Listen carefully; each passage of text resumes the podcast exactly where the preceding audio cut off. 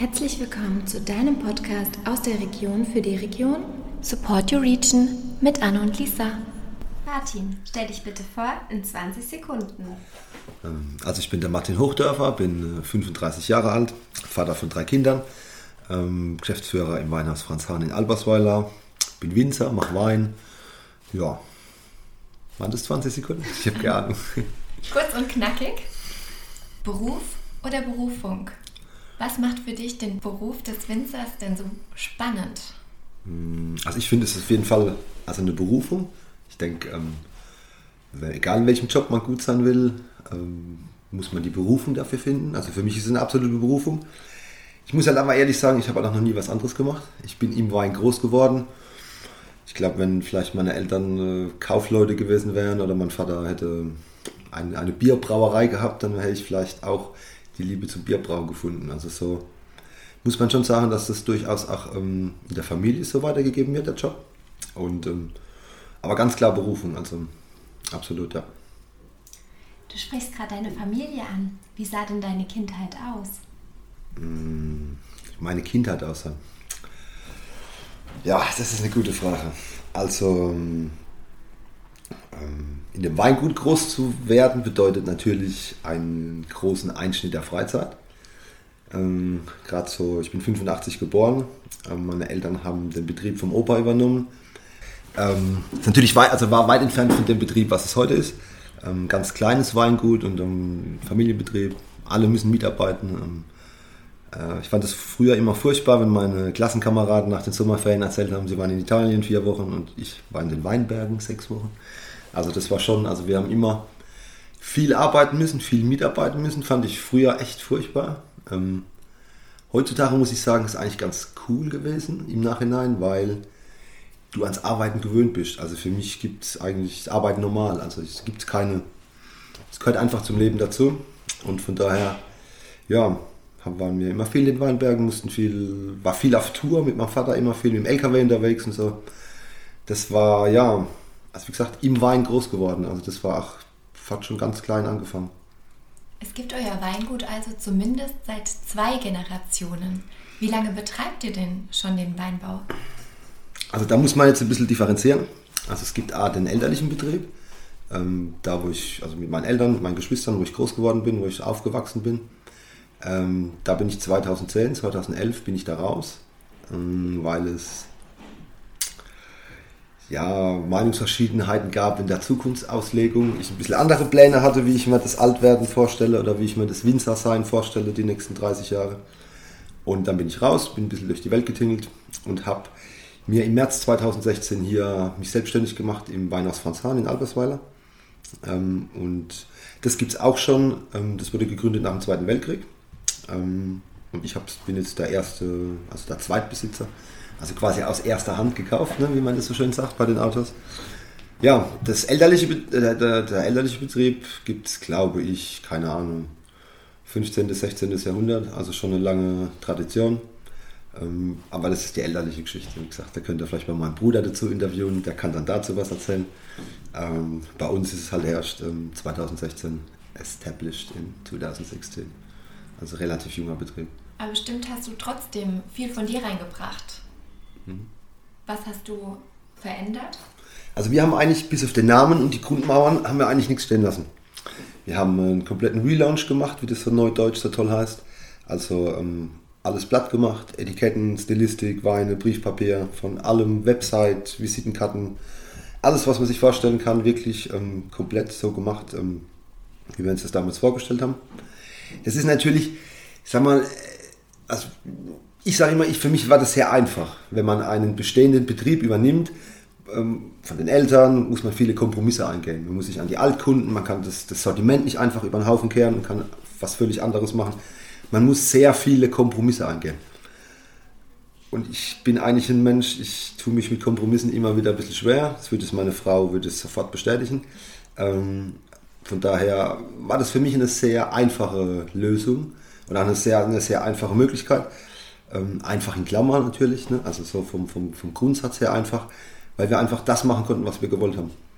Ähm, es gibt ja, sag ich mal, in der Geschäftswelt gibt da immer zwei so, so Ansichten. Die einen Leute sagen, du musst gucken, was, was, was, was brauchen die Leute und, und, und was wollen die Leute und danach deine Angebote richten. Und ich habe gesagt, wir machen das anders. Wir gucken, was habe ich Bock, was möchte ich machen, was trinke ich gerne. Und das machen wir so geil, dass wir rausgehen und alle Leute dann begeistern können damit. Und das funktioniert Gott sei Dank ganz gut. Für euer Vorhaben braucht es natürlich auch sehr viel Inspiration und Kreativität. Wo nimmst du diese ganze Visionsvorstellung her und wo holst du dir deine Inspiration? Tja, das ist eine gute Frage. Also ich habe ich es vorhin schon gesagt, ich habe drei Söhne. Ähm, die sind ein, eine Quelle der Inspiration, weil die den ganzen Tag nur dummes Zeug im Kopf haben. Und äh, äh die sind sehr kreativ und haben äh, ähm, viele Ideen, auch gerade was, was der Betrieb und die Weine oder die, die Namen von den Weinen. Also wir haben ja auch ähm, drei Weine, die wir den Jungs gewidmet haben. Ähm, sie sind, wir haben eine alkoholfreie Linie jetzt seit diesem Jahr. Da sind die Jungs maßgeblich an der Namensgebung beteiligt. Ähm, das Kleiner König und Kleiner Liebling und die Heldenbrause, das sind so, da haben die sich die Namen überlegt. Also das war wirklich so. Wir haben gesagt, okay. Es gab natürlich auch ein paar Namen, wo man natürlich jetzt äh, Cuvée Spider-Man oder so, das haben wir natürlich nicht genommen, aber so ähm, sind wir da verblieben. Und ansonsten, ja, ja, gemütliches Glas Wein abends oder zwei oder drei und dann fällt ihm schon das eine oder andere ein. Schafft man so als junger Unternehmer den Übergang zur nächsten Generation? Boah, also meine Söhne sind 7, 9 und 15. Also wir sind noch weit entfernt von dem Generationenkonflikt. Aktuell bin ich noch in dem Generationenkonflikt mit meinem Eltern und meinem Bruder, weil es da auch irgendwann mal darum geht, ähm, wie das alles übertragen wird und, und, hin und her. Also ich beschäftige mich noch gar nicht damit. Also, ähm, ne. Jetzt interessiert uns noch etwas Privates. Wie würden denn deine Freunde deinen Charakter beschreiben? Und finden wir den in deinen Weinen? Ja, also ähm, ich habe, muss ehrlich sein, mal ein paar Freunde nachgefragt, wie die mich beschreiben würden. Also es sind verschiedene Attribute gefallen, wie temperamentvoll, geradlinig, ähm, ehrlich, aufrichtig, solche Sachen. Ähm, würde ich jetzt für mich gar nicht so unbestimmt als, als ähm, temperamentvoll auf jeden Fall. Ähm, ja, also ich bin ein Bauchmensch. Ich ähm, entscheide viele Sachen nach Gefühle, nach dem Bauch raus. Ähm, das ist bei meinen Weinen ähm, ähnlich. Also mir geht es viel nach dem Geschmack. Ich bin gar nicht so ein Mensch, der nach den analytischen Werten schaut. Also ähm, mir geht es ums Gesamtkonzept. Und ähm, ja, ich bin sehr experimentierfreudig. Das spiegelt sich ganz deutlich in meinen Weinen äh, wieder, weil wir viele ja, außergewöhnliche Sorten haben, wie grüner Veltliner, was aus Österreich kommt, oder Tempranillo und, und Cabernet Blanc, so Sachen. Also das kann man schon, so ein paar Parallelen gibt es auf jeden Fall. Es gibt bestimmt auch so die eine oder andere Negativparallele, die möchte ich jetzt vielleicht aber nicht unbedingt hier nennen. Was bedeutet für euch Qualität und nach welchen Qualitätszielen arbeitet ihr? Was für mich, was bedeutet für mich Qualität? Also ich finde Qualität ist eigentlich Selbstverständlich. Also es ist jetzt nicht so, dass wir sagen, wir müssen das und das unbedingt machen und wir müssen das und das erreichen. Wir probieren, oder ich für mich probiere es eigentlich, alles, was ich mache, jeden Tag irgendwie so gut wie möglich zu machen. Ähm, das ist im Wein auch so. Ähm, ich denke, die Qualität ergibt sich ähm, automatisch, wenn man das, was man macht, gerne macht und, und das... Ähm, ähm, also ich finde es ein Privileg, wenn man, wenn man ähm, das, was man gerne tut, mit Leistung kombinieren kann ähm, gibt es meistens auch ein, ein, cooles Produkt am Ende oder ein, egal was man macht. Ähm, und ich denke, da kommt die, die Qualität ist da ähm, unumgänglich. Also wenn jemand immer guckt, dass er das wirklich alles gibt und alles macht, ähm, muss er sich schon sehr doof anstellen, dass da irgendwie nicht was Gutes rauskommt am Ende. Ne? Ähm, außer man hat halt wirklich keine Ahnung.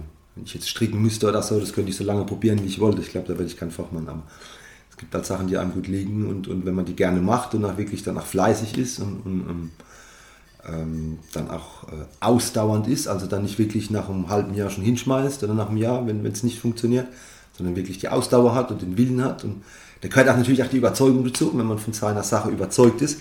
Und dann gibt es eigentlich, gibt sich die Sache automatisch, dass das eine, eine, eine gute oder eine hervorragende Qualität wird. Du hast es jetzt schon vorhin ein paar angesprochen. Welche Rebsorten führt ihr denn? Und gibt es so einen Dauerbrenner oder einen besonders erfolgreichen Wein? also wir haben sehr viele Rebsorten. Wir haben immer, ähm, also wir haben einen guten Mix zwischen traditionellen Rebsorten, wie hier in der Pfalz schon seit hunderten von Jahren vertreten sind, wie Riesling, Müller-Thurgau. Ähm, wir haben natürlich auch so ein bisschen ein paar extravagante Sorten wie Tempranillo, Cabernet Blanc, Grüner Veltliner habe ich eben schon genannt, äh, ähm, Shiraz haben wir jetzt, äh, äh, Blaufränkisch wird nächstes Jahr gesetzt. Also es sind so Projekte halt, wo ich, wo ich gerne mache. Ähm, jetzt habe ich die Frage vergessen, glaube ich. Was eure erfolgreichste Wein? Ah, genau, genau, genau. Also ähm, erfolgreichster Wein ist klar ganz äh, aktuell. Ähm, haben wir mit dem Chardonnay in, in Wien da ähm, eine Auszeichnung gekriegt, einen ersten Platz ähm, für bester Chardonnay äh, weltweit. Ähm, das ist natürlich, sowas zieht natürlich, klar. Also ähm, der merkt man jetzt schon, dass der Absatz natürlich dieses Jahr vom Chardonnay wahnsinnig ist. Ne?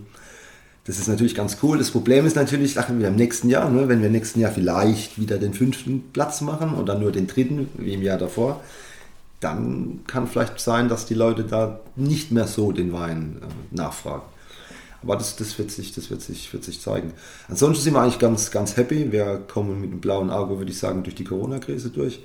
Wir haben ähm, relativ schnell umstellen können auf digitale Formate, auf, auf andere Formate. Und waren da halt auch durch das, dass wir ein junger Betrieb sind, natürlich auch sehr nah am Puls der Zeit, waren auf Social Media gut vertreten und so weiter. Ich denke, das spielt da, spielt da alles zusammen, dass es nicht so dramatisch ist jetzt im Nachhinein, wie wir im März oder im April noch gedacht haben, dass es kommt. Erfolgreich sein, äh, Nummer eins sein, das ist natürlich eine sehr hohe Auszeichnung. Wie schafft ihr das oder was ist euer Ziel äh, für das nächste Jahr, das dann wirklich auch so zu halten? Gibt es schon Ideen, wie ihr dem noch einen obendrauf setzen könnt? Also wir haben ja, also wir haben ja so einen Wein jetzt nicht äh, speziell produziert. Wir wollen da jetzt den ersten Platz machen. Ähm, wir machen den Wein genauso gut wie der, also der 20er Jahrgang, ähm, sind die gleichen Weinberge, dieselben Fässer. Ähm, vielleicht die Natur ist ein bisschen anders da. Wir konnten die dieses Jahr ein bisschen länger hängen lassen. Das heißt, es ist ein bisschen alkoholbetonter, vielleicht ein bisschen kräftiger. Aber das sind, glaube ich, so Nuancen, wo es ausmacht. Ansonsten, sage ich mal, jetzt morgens aufzustehen mit dem Gedanken, jawohl, ich ich mache jetzt hier einen ersten, einen ersten Platz und da einen ersten Platz und da einen ersten Platz. Das mache ich gar nicht. Also das ist auch gar nicht so unser Gedankenfeld. Wir freuen uns natürlich immer, klar, wenn man bei so einer Prämierung sich anstellt. Es war jetzt gelogen, wenn ich sage würde, ich stelle mich da an, um letzter zu werden, natürlich nicht. Ähm, aber jetzt, dass ich da den Anspruch gehabt hätte, erster zu werden. Letztes Jahr war Madrid da, das war schon ganz cool, da standen wir oben auf der Bühne, so ein bisschen an der Seite, die ersten Zweitplatzierten waren vorne. Klar, da träumt man schon ein bisschen, oh, wäre cool, mal ersten und so. Dass das jetzt im nächsten Jahr gleich passiert ist, ähm, war super. Ähm, aber das ist jetzt gar nicht so, unser wirkliches Ziel. Also das Ziel, was, ich hier, was wir hier im Betrieb führen, würde ich eher sagen, dass wir so viel wie möglich die Menschen mit unseren Wein begeistern, weltweit oder europaweit. So. Das scheint ihr ja zu schaffen. Was begeistert dich denn an unserer Region? Boah, was mich hier an der südlichen Weinstraße begeistert, sind die Leute, die Menschen. Also ich finde, man findet, also in Deutschland ganz selten ähm, so eine Mentalität. Die Leute sind offen, die Leute sind wahnsinnig ja, feierwütig und, und, und, und ja, aufgeschlossen, herzlich. Ähm, das, denke ich, ist ein ganz großer Vorteil unserer Region. Das macht uns natürlich jetzt in der Corona-Krise natürlich mehr zu schaffen. Wie jetzt, sage ich mal, in Berliner, die sind nicht so gesellig, die haben nicht jedes Wochenende irgendwo ein Weinfest. Für uns ist es ja eine Höchststrafe, wenn wir zwei Wochenende nicht auf ein Weinfest dürfen. Ne? Und jetzt geht es noch bis Ende vom Jahr. Also das ist schon, also ich denke ganz klar, die, die, die, die Menschen und unsere, unsere Einstellung zum Leben, unsere Geselligkeit, unsere Unkompliziertheit. Ich denke, das ist so ein, eins der größten äh, Merkmale. Klar könnte man jetzt noch, klar, den Wein muss ich jetzt noch aufzählen, das ist natürlich mhm. auch, und die Gastronomie und das schöne, die schöne Region und so weiter. Aber ich finde doch, die, die Leute sind so, äh, schöne Berge gibt es auch woanders da. Weinregionen haben wir auch woanders da. Ähm, aber die, die Mentalität der Leute, dieses unkomplizierte, einfache, das ist, würde ich so, das ist der große Punkt für unsere Region. Jungwinzer Papa, Unternehmer. Wie gestaltet sich denn dein Alltag? Naja, Jungwinzer würde ich jetzt nicht mehr sagen. Also ich kriege ja jetzt in vier Monaten offiziell meine, mein Austrittsschreiben, dass ich bei allen Jungwinzervereinigungen dann quasi äh, ausgetreten werde, weil man mit 36 dann kein Jungwinzer mehr ist. Ne? Also so, ja, also ich fühle mich ja nicht mehr so als Jungwinzer. Ich habe auch dieses Jahr auch nicht mehr so bei den Jungwinzer-Wettbewerben mitgemacht, weil es dann schon ein bisschen wenn der älteste Sohn schon 15 ist, dann fühlt man sich dann schon nicht mehr so als Jungwinzer. Ja, Tagesablauf. Puh, ja, also ich habe gestern zu meinem Lehrling gesagt, naja, wenn wir im Herbst arbeiten, sind es 24 Stunden und wenn es nicht reicht, nehmen wir die Nacht noch dazu. Also so Tage gibt es schon. Ähm, natürlich mit Kids ist schwierig, ähm, Betrieb, Freizeit, Kinder, alles so unter einen Hut zu bringen. Ähm, klappt manchmal sehr gut, manchmal weniger gut. Kommt natürlich auch immer ein bisschen auf den Betrieb drauf an, was gerade los ist. Ne? Jetzt ist Weihnachtsgeschäft, jetzt äh, geht natürlich der Punk ab bei uns. Jetzt bleiben natürlich so ein bisschen äh, Freizeit und, und, Kinder natürlich ein bisschen schon hinten anstellen. Aber man hat das Ziel vor Augen, man weiß, okay, am 23. ist Feierabend und dann ist erstmal eine Woche oder zwei ein bisschen gemütlich. Von daher, ja, also es ist anspruchsvoll, ähm, viel Organisation. Ähm, ja, selbst die beste Organisation bringt nichts, wenn morgens um neun ähm, der Händler aus Finnland anruft und bestellt äh, zwei Paletten Wein und möchte sie gerne am nächsten Tag abholen und dann wird das halt alles irgendwie umorganisiert. Aber sehr anspruchsvoll, ähm, sehr zeitaufwendig und ja, macht aber Spaß. Du gehörst zwar nicht mehr lange zu den Jungwinzern. Vorteil davon ist natürlich deine Erfahrung. Du blickst auf einen großen Berg an Erfahrung zurück. Was sind denn die wichtigsten Punkte oder die wichtigsten Ratschläge, die du deinen Azubis mitgibst? Morgens pünktlich kommen, wärst du der Erste? Nein.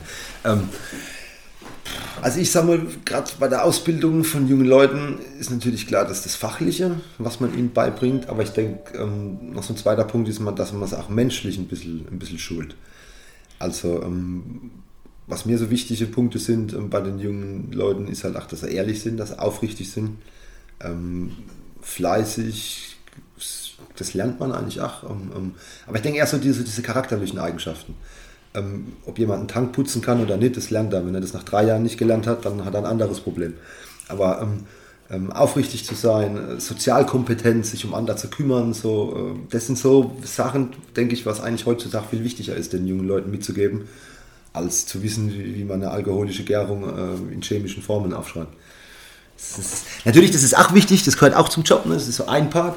Ähm, ja, also ich Du hast eine sehr bodenständige Haltung und auch natürlich eine hohe Wertehaltung. Wie sieht es mit deinen Freundschaften aus? Wie etablierst du die oder wie zelebriert ihr Freundschaft? Ja, das ist natürlich. Hätte ich es natürlich gern vorher gehört, was der Dumme dazu gesagt hätte, der Frage. Ähm, natürlich ist es sehr schwierig. Äh, ähm, also ich habe Freundschaften, die gehen schon über 20 Jahre. Oder besser gesagt eine. Ähm, die, wie zelebrieren wir die? Also ich sage mal, die besten Freundschaften, ähm, da gibt es keinen Zwang, ob man sich einmal in der Woche treffen muss oder nicht. Ähm, ähm, die besten Freunde, wo ich habe, wir sehen uns ein halbes Jahr nicht und dann sitzen wir zwei Tage am Tisch und es ist wie immer. Ähm, klar ist es, ist es, je weiter das Geschäft geht oder je größer auch das, das Geschäft wird, desto weniger Zeit hat man für Freundschaften. Also ich hatte vor drei Jahren auf jeden Fall viel mehr Zeit, mich mit Freunden zu treffen. Ähm, ich denke, es kommt mal irgendwann wieder, wenn man so eine Stufe erreicht hat, wo man dann wirklich sich auch ähm, ein bisschen so zum Punkt ist, wo man sich dann vielleicht auch mal einen oder anderen Mitarbeiter leisten kann, den man vielleicht nicht unbedingt betriebswirtschaftlich braucht, sondern wo man sagt, okay, dann kann ich mal ein bisschen zurücktreten. Aber das dauert noch ein paar Jahre, bis wir an dem Punkt sind. Ansonsten ist es, ja, es ist äh, schwierig. Es ist schon ähm, ähm, schwierig, die Zeit zu finden. Ähm, ähm weil der andere muss ja dann auch Zeit haben. Ne? Wenn ich dann gerade mal zwei Stunden Zeit habe, passt dann nicht zusammen. Aber ist schon, ähm, ja. Und müssen die beim Herbsten helfen? Ähm, mittlerweile nicht mehr. Ne? Also früher gab es das durchaus mal. Also es gibt äh, einige lustige Geschichten oder Anekdoten, äh, wo man dann am Wochenende geerntet hat zusammen und da wird dann meistens viel Scholle getrunken. Das führt dann zu witzigen Komplikationen. Ähm, aber mittlerweile ist es ähm, eher selten, dass man jemand kommen muss. Jetzt wollen wir noch wissen, für welche Dinge bist du denn am dankbarsten? Für welche Dinge bin ich am dankbarsten?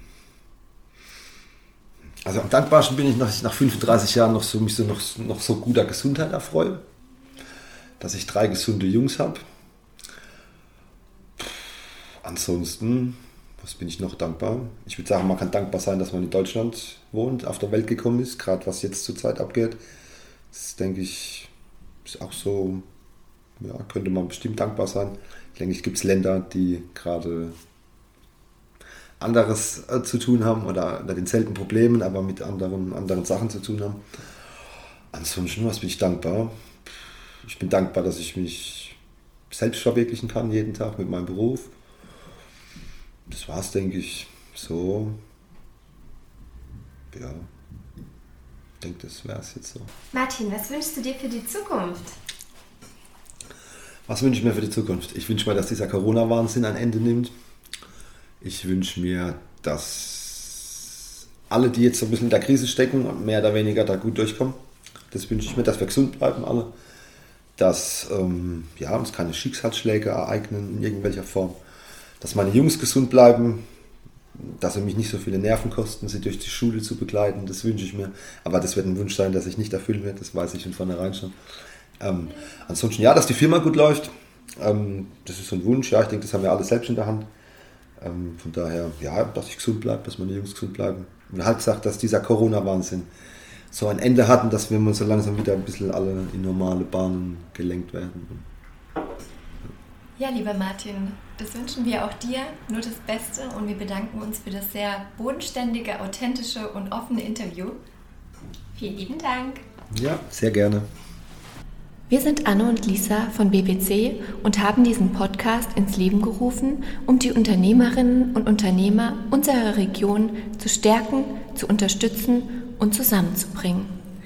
Unser Ziel ist es, unsere attraktiven und mutigen Unternehmer einmal persönlich vorzustellen und somit ihre Bekanntheit zu erhöhen. Unterstützt mit uns die Region und seid immer sonntags um 19 Uhr dabei. Wir freuen uns auf euch. Du möchtest auch dabei sein? Dann kontaktiere uns einfach unter hallo at b-w-consulting.de.